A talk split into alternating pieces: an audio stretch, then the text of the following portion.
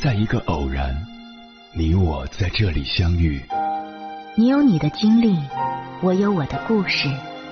因为彼此的寻觅，我们走到一起。千山万水只为你，捎来谁的秘密？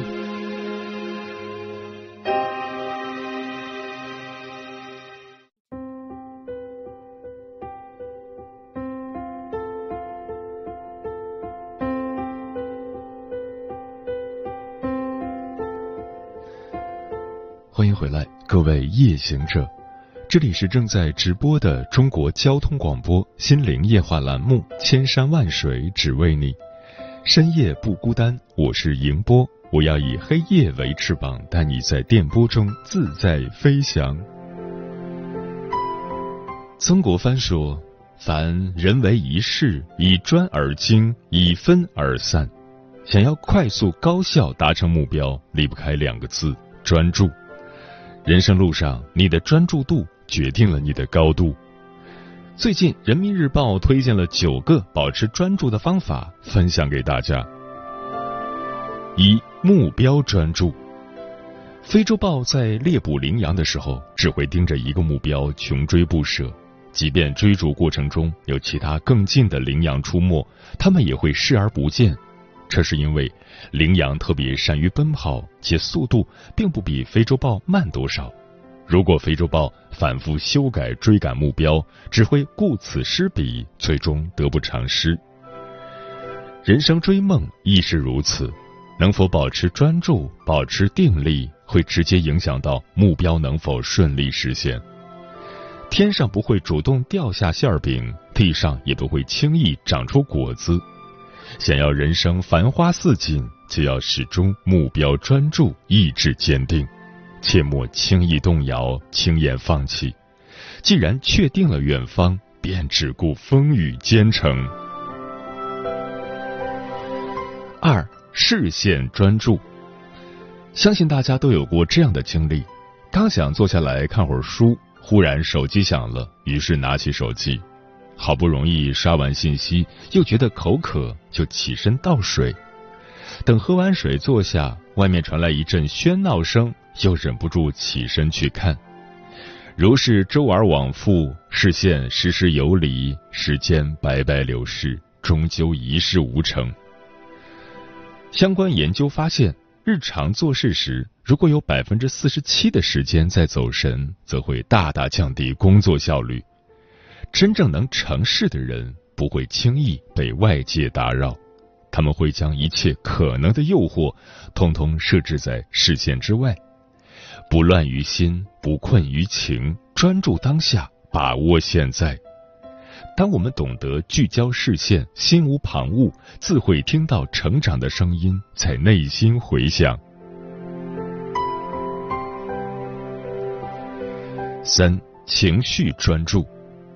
有句话说得好，成功路上最大的敌人不是缺少机会，也不是资历浅薄，而是缺乏对情绪的控制。真正走上上坡路的人都懂得掌控自己的情绪。得意时，他们不会沾沾自喜，任性的把自己的快乐建立在别人的痛苦之上；愤怒时，他们不会火冒三丈，将满腔怒火倾泻给身边关爱自己的人。失意时，他们不会自怨自艾，轻易将自己推入情绪失控的泥潭。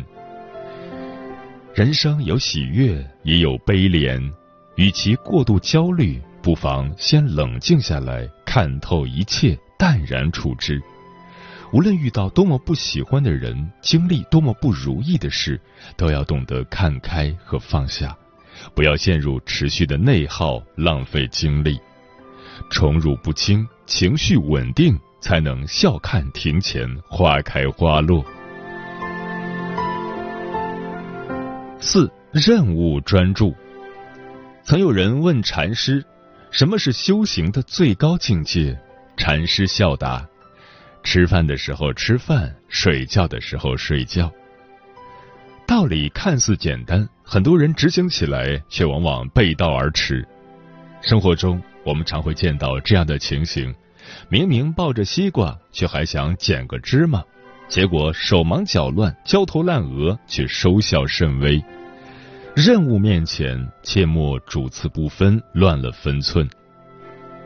医学博士西多昌圭曾在《为什么精英都有超强专注力》中告诉了我们一个方法：首先，将任务按照优先级进行排序，列出清单后，逐一想办法解决；其次，懂得化整为零，把看似遥不可及的大目标切分成一个个切实可行的小目标。把耗时较长的繁琐事务拆分为阶段性的小任务，如此循序渐进，一步一个脚印的向前，自会事半功倍。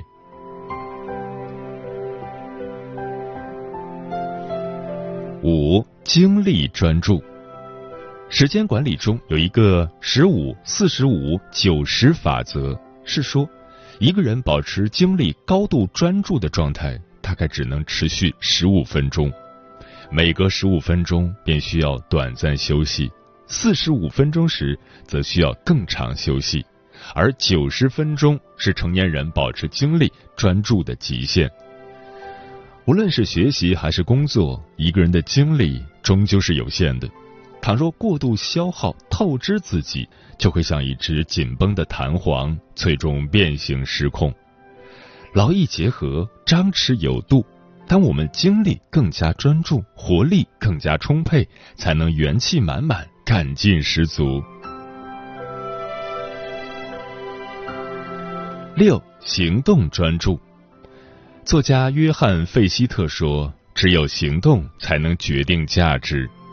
前进的路上，难免会充满很多未知，具有很多不确定性。”倘若因此犹豫不决、踟蹰不前、打起退堂鼓，很可能贻误时机、功亏一篑。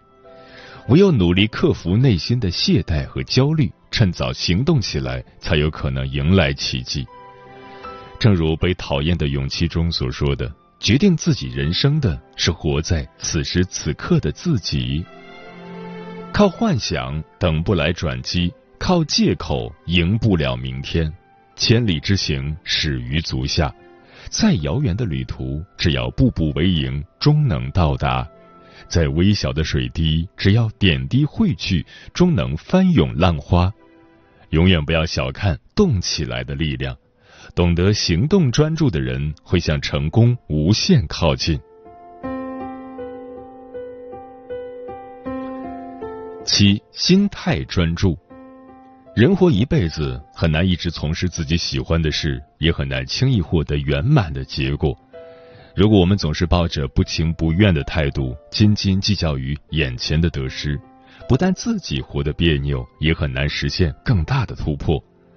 真正能干出一番大事业的人，往往都懂得调整自己的心态，既能憧憬远方的星辰大海，也能享受脚下的泥土芬芳。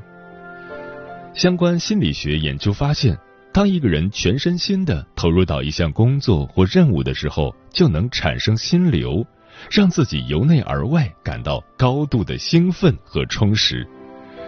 懂得心态专注的人，终会拥有更加幸福的人生。八、环境专注，不同的环境影响着我们的状态。如果眼前总是杂乱无章，东西无序堆放，噪音此起彼伏，很容易让人滋生烦躁情绪。相反，如果周身窗明几净，井然有序，就会让人心生愉悦，办事效率也会有所提高。所以，想要让自己更加高效，不妨试着营造一个更加专注的环境。具体而言，可以从人物、地点、事物三方面着手。首先，尽力避免把会分散自己注意力的人带在身边。其次，要选择一个更加适宜工作的环境，比如待在卧室的工作效率显然比不上办公室。最后，是要尽可能减少一些不必要的外界干扰。在这种静谧有序的空间里，我们的专注力才能更加持久稳定。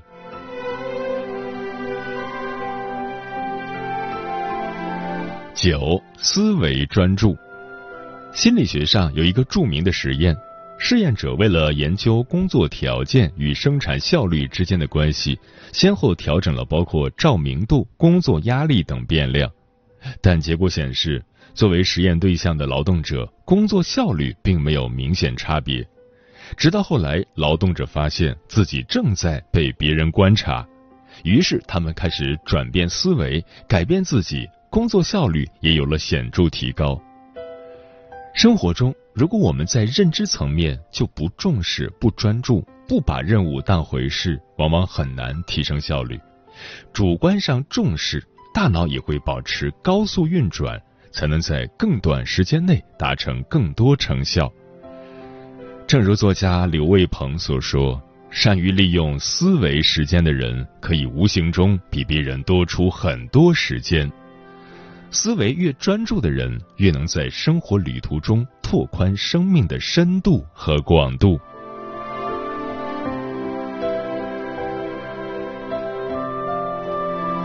人生的赛道上，之所以有人一骑绝尘，有人总是落后，很大一部分原因就在于是否具备足够专注的精神。今晚我要给大家介绍一个人。在中国乃至世界历史上，他都是当之无愧的专注典范。他就是僧一行。接下来要跟朋友们分享的文章，讲述的就是他的故事。文章的名字叫《不惑于红尘俗物，专注于内心追求》，作者黄公子。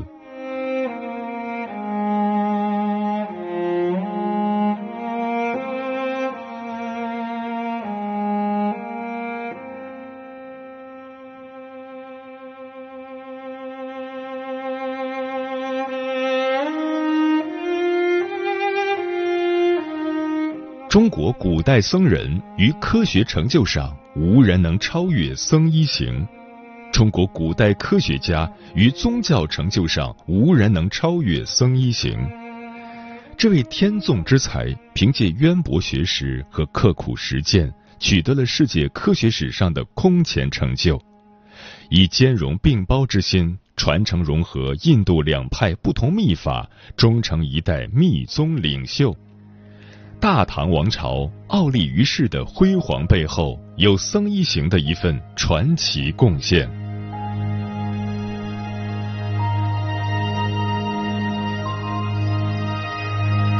三英之后，天纵之才。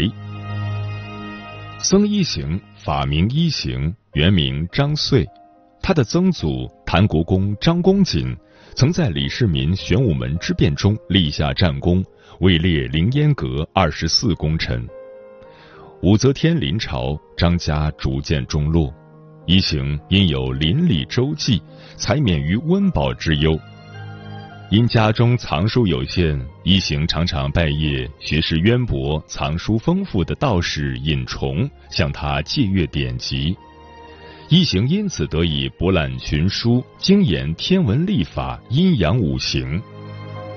有一回，一行向尹崇借阅西汉杨雄所传《太玄经》，此书糅合儒道阴阳三家思想，探讨宇宙生成和万物规律，精深奥妙。不过几天时间，一行便将此书归还尹崇。作为长辈，尹崇语重心长地说：“这本书奥义很深，我看了许多年，仍然不明白。”你再研读看看，怎么这么快还给我？一行说：“我已经明白了书中奥义。”他取出自己所写的阅读笔记《大眼玄图》和一绝一卷，引崇观后大惊失色，又试着与一行探讨其中义理，更为叹服。从此，尹崇就跟别人说。这人简直是当今颜回。颜回是孔子最得意的学生，此乃对后生的至高评价。一行因此逐渐知名。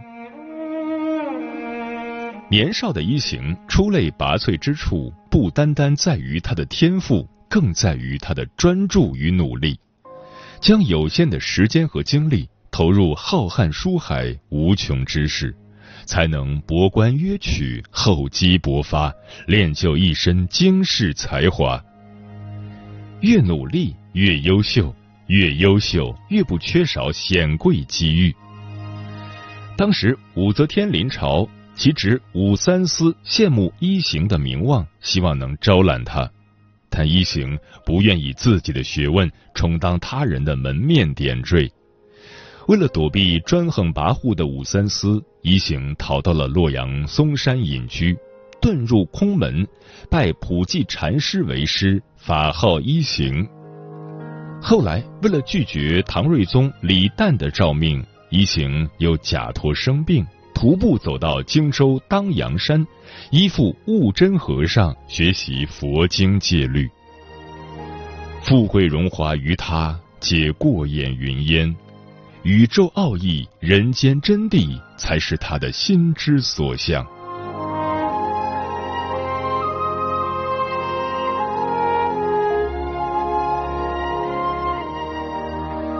红尘之外，天下为师。读万卷书，行万里路，方是为学之道。唐朝著名隐士卢洪发现一行天赋异禀。便对一行的师傅普济禅师说：“一行的才能不是你能够教授的，应该纵其游学天下。”自此，一行下山拜访名宿，以天下为师。《旧唐书》记载，一行四方游学，曾至浙江天台山国清寺求学算术。寺门前的溪水因一行到来而改向西流。一行学成离开之日，小溪又复东流。此事不胫而走，一行名声大噪。开元五年，李唐江山在唐玄宗李隆基治下逐渐恢复往日繁华。玄宗求贤若渴，数次相请闻名于世的高僧一行，又派他的同族叔父带着诏书到荆州强行征召一行。一行这才被迫入京，被安排在光泰殿。功名高位、荣华富贵从不在他心上，但他亦有既来之则安之的豁达心境。当时玄宗对一行礼遇有加，多次亲自登门向他询问安定国家、抚慰百姓的方略，而一行与玄宗对谈不卑不亢。往往直言要害，无所避讳。多年勤学，铸就一身才华，是一行与帝王交而不失自我本色的底气，也是他未来著书立说、名垂青史的基础。当开元三大士中印度高僧善无畏、南印度高僧金刚智及狮子国今斯里兰卡高僧不空。先后来到京都长安传播佛教秘法，他们携来许多经文，需要一位精研佛法又熟悉中土文化的译者。饱读经书、才华横溢的一行当仁不让的担下重责。一行不辞辛劳，参与大量经卷轶事，也因此直接受教于三位外来高僧。这份奇缘让一行得以兼承来自印度的胎藏界和金刚界两派不同秘法真传。他以此修习撰写大日经书，并在中土传法，逐渐形成密宗。一行由此被奉为密宗领袖。有多大的才能与担当，便能做成多大的事业。尽多大的责任，便能有多大的成就。一行在佛学上取得的成就已令人钦佩，而他在科学上取得的成就更加令人惊叹。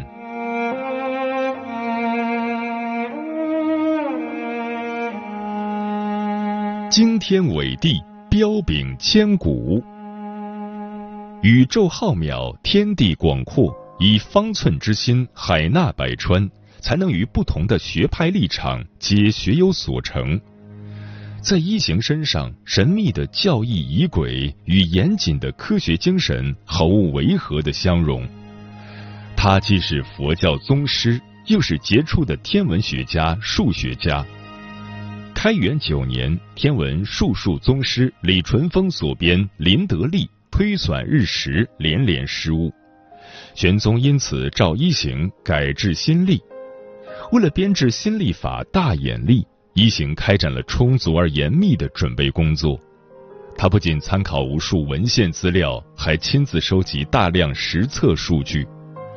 为了观测天体运行，一行与帅府兵曹参军梁令在一起，耗时数年，设计制作了黄道游仪和水运浑天仪。他们发明制作的水运浑天仪能自动绕轴旋转，能依据时辰自动撞钟报时，乃世界最早的机械时钟装置。早于国外自鸣钟六百多年出现。为了实测地球子午线经线，一行万里跋涉，不惧风雨，不畏酷暑，北至蒙古乌兰巴托，南至越南中部，全程亲自参与高难度计算分析，耗费无穷心血。这次实测规模空前，在当时几乎是难以完成的任务。也是世界上第一次大规模实测子午线。英国著名科技史家李约瑟称其为科学史上划时代的创举。开元十五年，经历整整七年的呕心沥血，一行终于完成了空前精密的大眼历初稿。大眼历被天文学家评价为同时期世界上最先进的历法。传入日本后，使用近两百年。一位擅长方术的道士行和仆说：“一行是圣人吧？”西汉的落下闳制定太初历时说：“八百年后应会误差一天，一定有圣人校正他。”今年期限已满，一行就制定大眼历，校正他的误差。落下红的话应验了。一行难道不是圣人吗？圣人之称，以一行之功绩而论，当之无愧。他将一生奉献给科学与佛学，以毕生所学为大唐盛世的繁华做出了卓越贡献。然而，一在完成大眼力这一年，年仅四十五岁的一行终因心力交瘁而离开人世。一行逝世，令玄宗悲伤。玄宗为一行赠谥号大慧禅师，亲自为他撰写碑文，亲笔书写于碑石之上，并从宫廷府库拿出五十万钱，于西安同仁园为他修建佛塔，保存遗体。第二年出行路过。玄宗还曾停下车马队伍，于塔前徘徊难舍。成就斐然的一行，身后不仅得到当朝帝王的怀念与崇敬，也得到了全世界的赞誉。为了纪念一行对天文学的卓越贡献，国际小行星组织将小行星一九七二命名为一行小行星。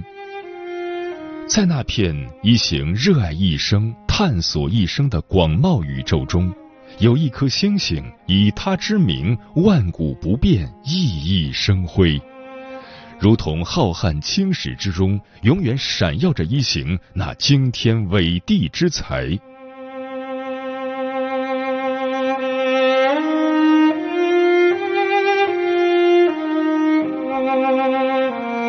天资过人的一行。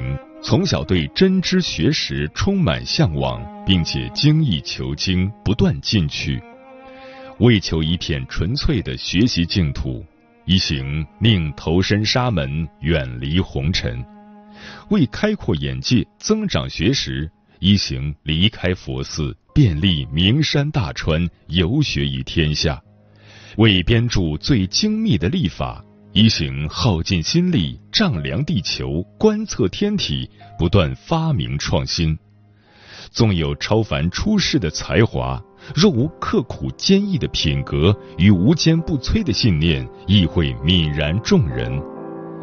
不惑于红尘俗物专注于内心追求是一种难得的人生修为。心。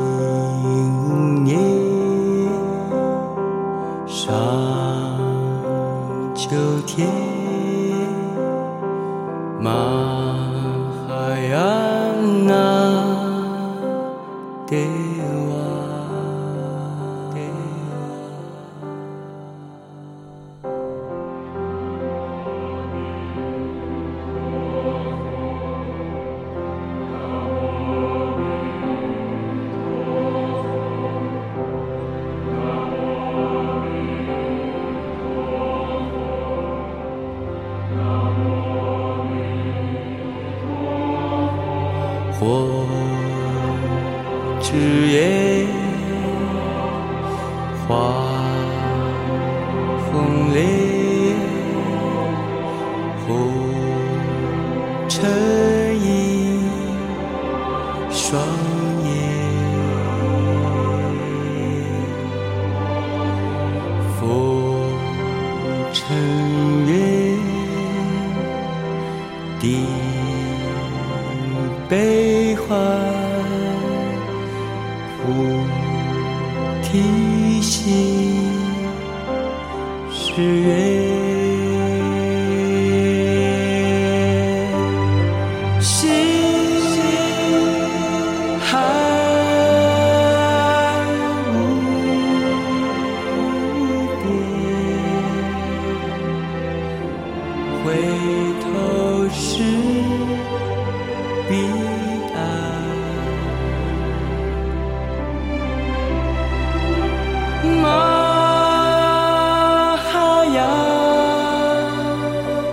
now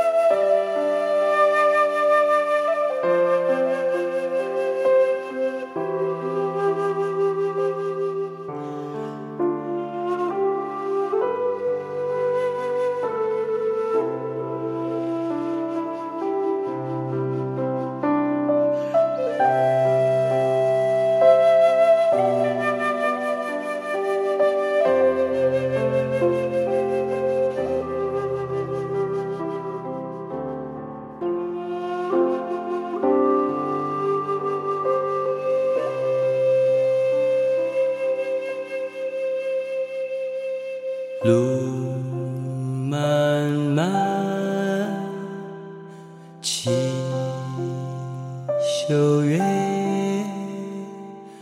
回首望。大。